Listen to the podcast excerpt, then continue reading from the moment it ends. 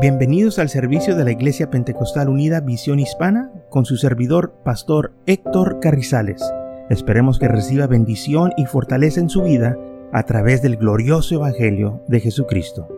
Y ahora acompáñenos en nuestro servicio ya en proceso.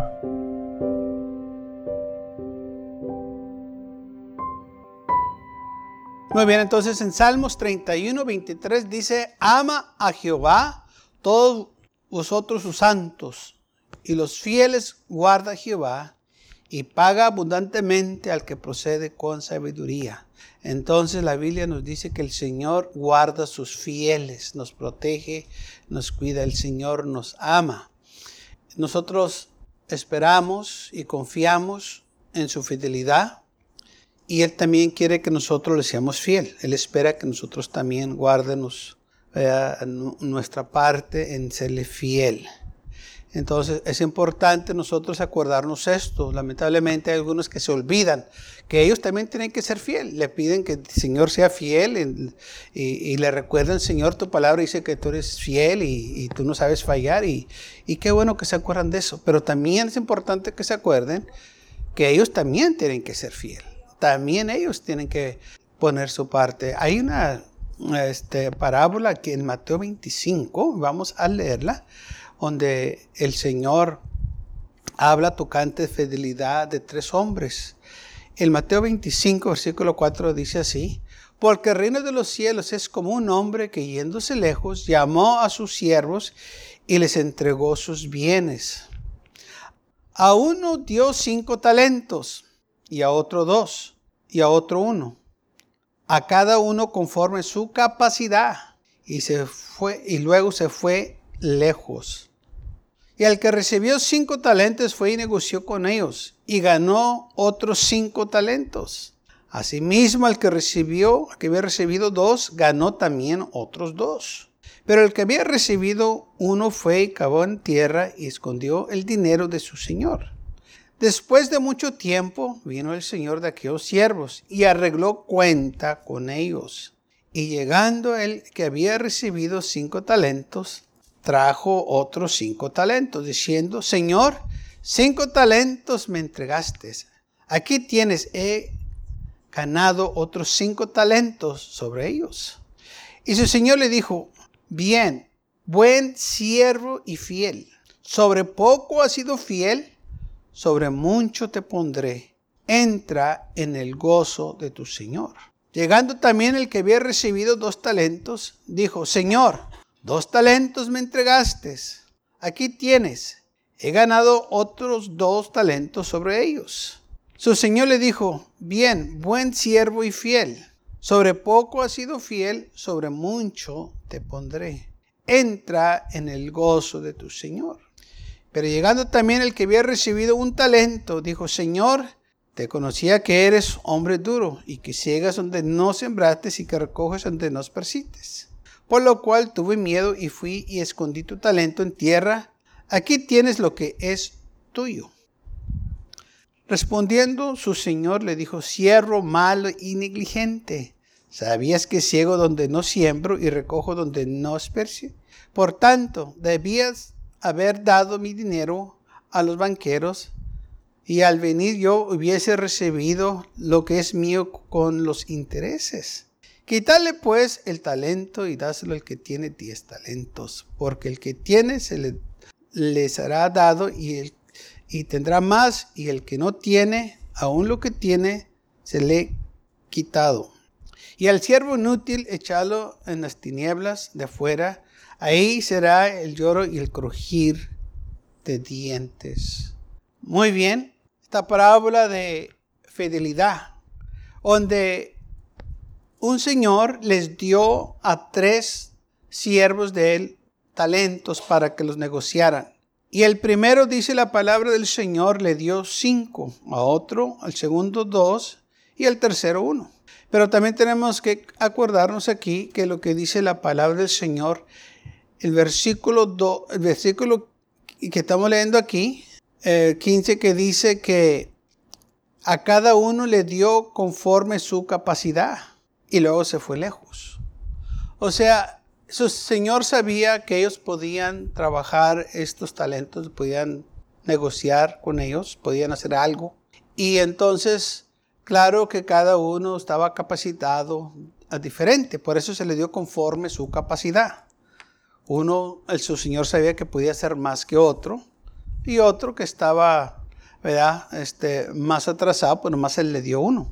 Pero por igual, se les requería que fuesen sabios y que fueran fieles. Entonces, el que recibió cinco talentos salió y empezó a trabajarlos, empezó a negociar con ellos. Y dice la Biblia que ganó cinco talentos más. El esfuerzo que él hizo produjo cinco talentos más. O sea, eh, lo dobleteó.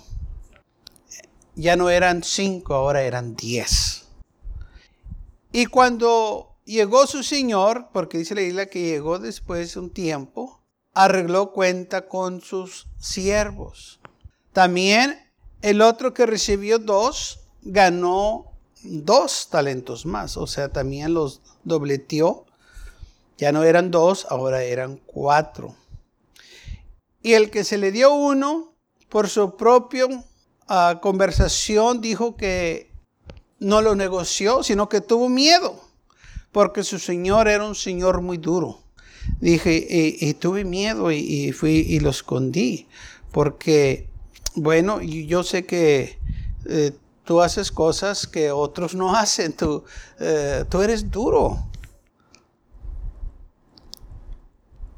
Y él pensaba que su señor se le iba a pasar le dijo, Señor, te conozco, que tú eres un hombre muy duro, que ciegas donde no sembrates y que recoges donde no esparcites. Por lo cual tuve miedo y fui y escondí tu talento en tierra.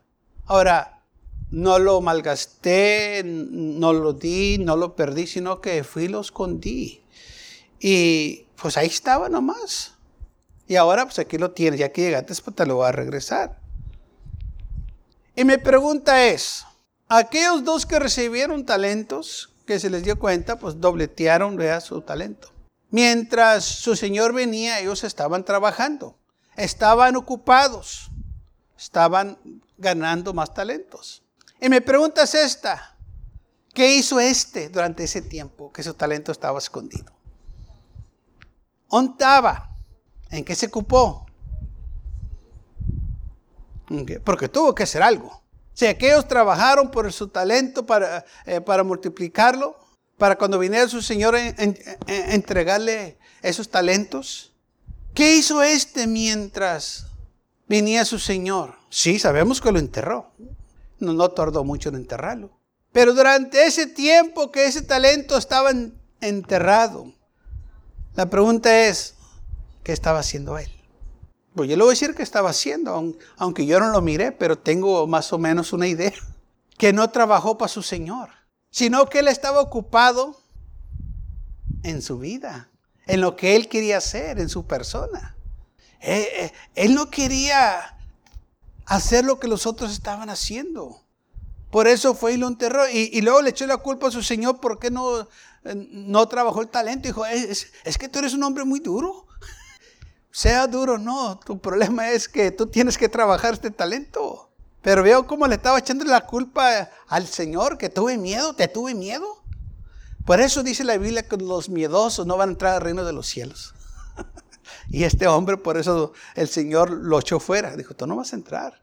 Y vas a usar el miedo como excusa y eres miedoso, no vas a entrar al cielo. Entonces él, aunque no trabajó su talento, si tuvo tiempo, pero ¿qué hizo con ese tiempo? ¿Lo usó? ¿Lo malgastó? Lo usó para él, para lo que él quería hacer. Porque lamentablemente así hay muchos que tienen tiempo para todo menos para el Señor. Tienen tiempo para irse de vacaciones, tienen tiempo para trabajar, tienen tiempo para estar con las familias, tienen tiempo ah, para visitar las ah, amistades pero no tienen tiempo para el Señor. Este hombre no tuvo tiempo para el Señor, para trabajar su talento. Por eso su Señor lo reprendió y le dijo que era un siervo malo, inútil. ¿por qué eres malo? ¿Por qué me echas la culpa a mí?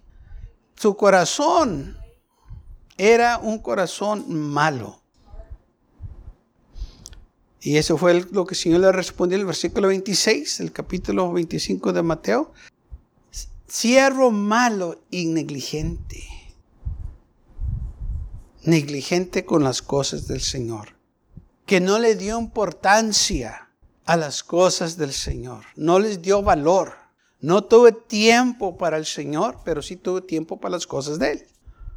Y por eso su Señor se enojó y le dijo que si, tú sabías que yo era así, ¿por qué entonces no pusiste ese talento, ese dinero en el banco? Para que de perdido el mismo talento ganara interés, ya que tú no lo ibas a trabajar, déjalo que alguien más lo trabajara. O sea, que ni dejaste a alguien más ni tú lo hiciste. ¿Por qué hiciste eso? Por eso su Señor se molestó, estaba enojado, porque Él hizo estas cosas. Y dijo, quitarle pues el talento y darle a los que tienen diez talentos, porque el que tiene le será dado y tendrá más. Y el que no tiene, aún lo que tiene, le será quitado. Y al siervo inútil, o sea, el que no sirve para nada. He's no good. Y esa palabra inútil quiere decir que no se puede usar. Es inútil, o sea, no puedes usar nada con esa cosa, con esa. Y es lo que el Señor dijo, este, este hombre es inútil. Aún lo que se le dé, él no va a hacer nada porque no tiene ningún interés. No le importa. Y lamentablemente así hay algunos que no les importa las cosas del Señor. No les importa si la iglesia tiene o no tiene. No les importa si hay necesidad o no hay. Y esa mentalidad lamentablemente todavía existe y es la que causa que muchos tengan problemas en sus vidas. Así como este hombre. Y esto impide que la gente realmente reciba bendición. Este hombre no recibió ninguna bendición, al contrario, se le quitó lo que se le dio. Ahora, él lo podía haber hecho, porque la Biblia dice que se le dio a cada uno conforme su capacidad. Él sí estaba capacitado, él sí lo podía hacer, pero él escogió no hacerlo. Él no quiso hacerlo. Su Señor sabía que lo podía hacer, por eso se le dio ese talento. Así como nosotros. Cuando sabemos que alguien puede hacer algo, le decimos, ok, hazlo. O mira, aquí tienes. Pero cuando sabemos que una persona no puede, pues no le damos ninguna responsabilidad. Entonces a él se le dio esta responsabilidad porque su Señor sabía que podía. Pero él escogió no hacerlo. ¿Quería tiempo para él? Bueno, quizás. ¿No le interesaban las cosas de su Señor? Bueno, quizás. ¿Qué era lo que él quería? Bueno, sabemos lo que no quería, trabajar para su Señor. Quería quizás cosas que a él le interesaban. Y lamentablemente, si nosotros no tenemos cuidado, podemos caer en esta trampa. Tenemos nosotros que ocuparnos en las cosas del Señor. A cada uno de nosotros se nos ha dado talentos, habilidades que podemos usarlas para que el Evangelio siga adelante, ganar almas para el Señor. Pero lamentablemente hay unos que escogen no usarlas porque no tienen tiempo para las cosas del Señor, porque tienen quizás una carrera, tienen planes ellos para otras cosas. Y las cosas del Señor para ellos no tienen importancia, así como este hombre. ¿Por qué sepultarlo? Porque no, para él no tenía importancia. ¿Quién entierra cosas? Nadie. Cuando la gente pues, no tenía banco, pues los enterraban. Pero aquí claramente dice que había banqueros. Lo podían haber llevado al banco. Pero él no le dio ningún valor lo que él tenía. Y lamentablemente muchas de las veces Gente se los olvida que lo que tienen es de gran valor. Es un talento, es una habilidad.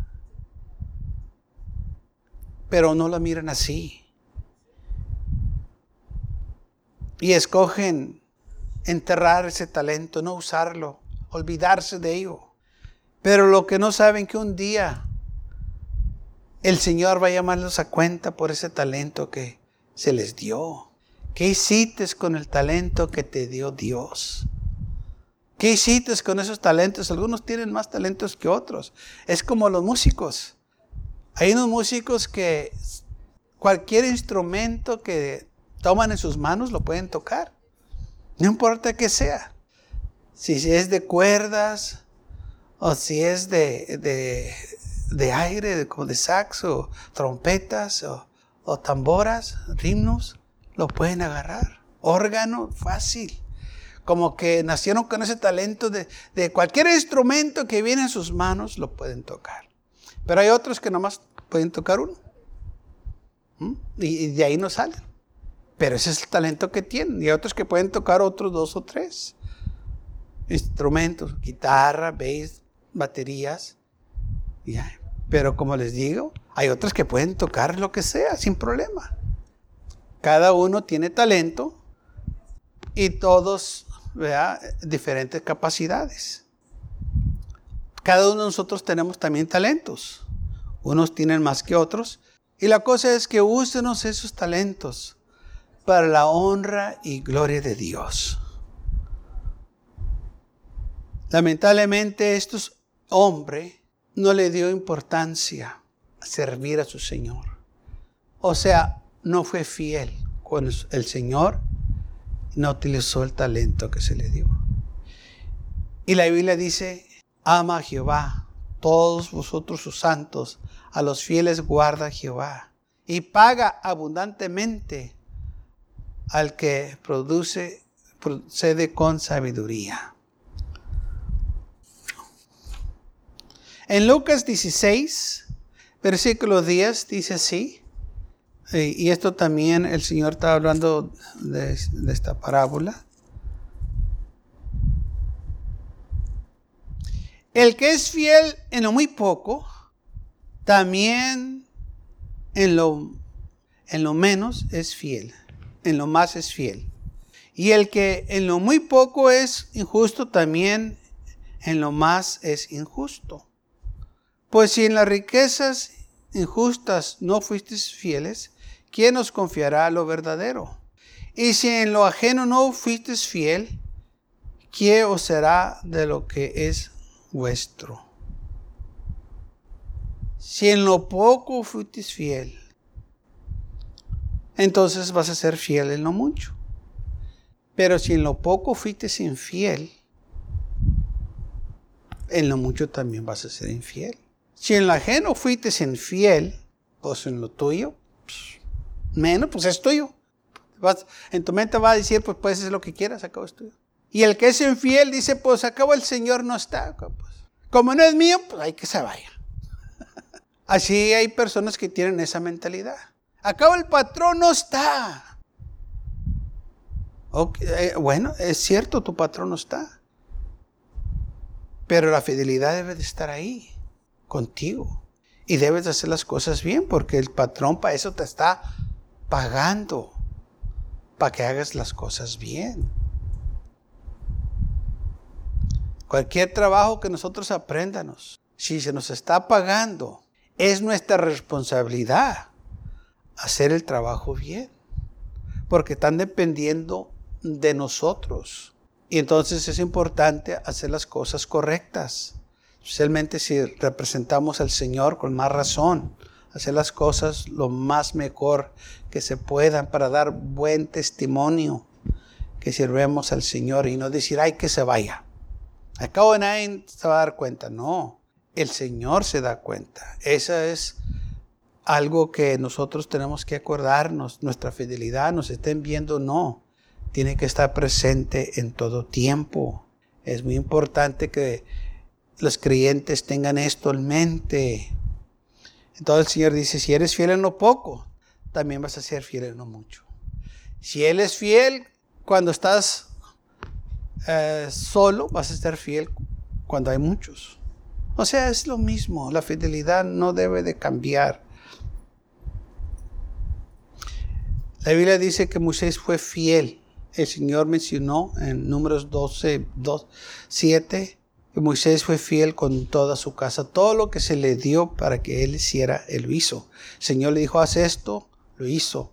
Di esto y lo dijo. Y aparte de eso fue él fiel con toda su casa. Así también nosotros tenemos que ser fiel. No importa dónde estemos, con quién andemos, recordemos que nuestra fidelidad al Señor es importante, es de suma importancia. Si nosotros esperamos que Él sea fiel con nosotros, nosotros también tenemos que ser fiel con Él. Él espera eso de nosotros, que seamos fieles. Si nos da un talento, es, Él espera que nosotros trabajemos ese talento, que lo úsenos para su honra y su gloria. Apocalipsis 2.10 eh, termina este versículo con esto, cuando dice el Señor, sé el fiel hasta la muerte y te daré la corona de la vida fiel al Señor en todo tiempo, donde quiera que andemos, lo que se nos da hacer, hacerlo lo mejor que se pueda. Si se nos da la tarea de hacer el aseo de la iglesia, vamos a hacerlo lo mejor que se pueda. Si vamos a trabajar en la yarda, vamos a dejar la yarda lo mejor que se pueda, que se mire bien, porque es para honra y gloria de Dios. Nos acordemos que lo estamos haciendo para el Señor no para agradar a los hombres, no para agradar al Señor. No importa qué trabajo se nos dé, vamos a hacerlo lo más mejor que podamos con nuestra habilidad que se nos ha dado. No se nos pide más, pero tampoco que lo hagamos menos. Hagamos lo que podamos con gozo y alegría porque es para el Señor. Entonces, los tres hombres que se les dio talento, el Señor recompensó a dos. Le dijo al primero que había ganado cinco talentos, dijo, entra en el gozo de tu Señor. Ven, gózate en lo que yo tengo para ti por ver trabajado, por ver, por verte sacrificado y por dar tu tiempo, entonces yo te voy a recompensar. Y esto es algo que lamentablemente muchos se les olvida.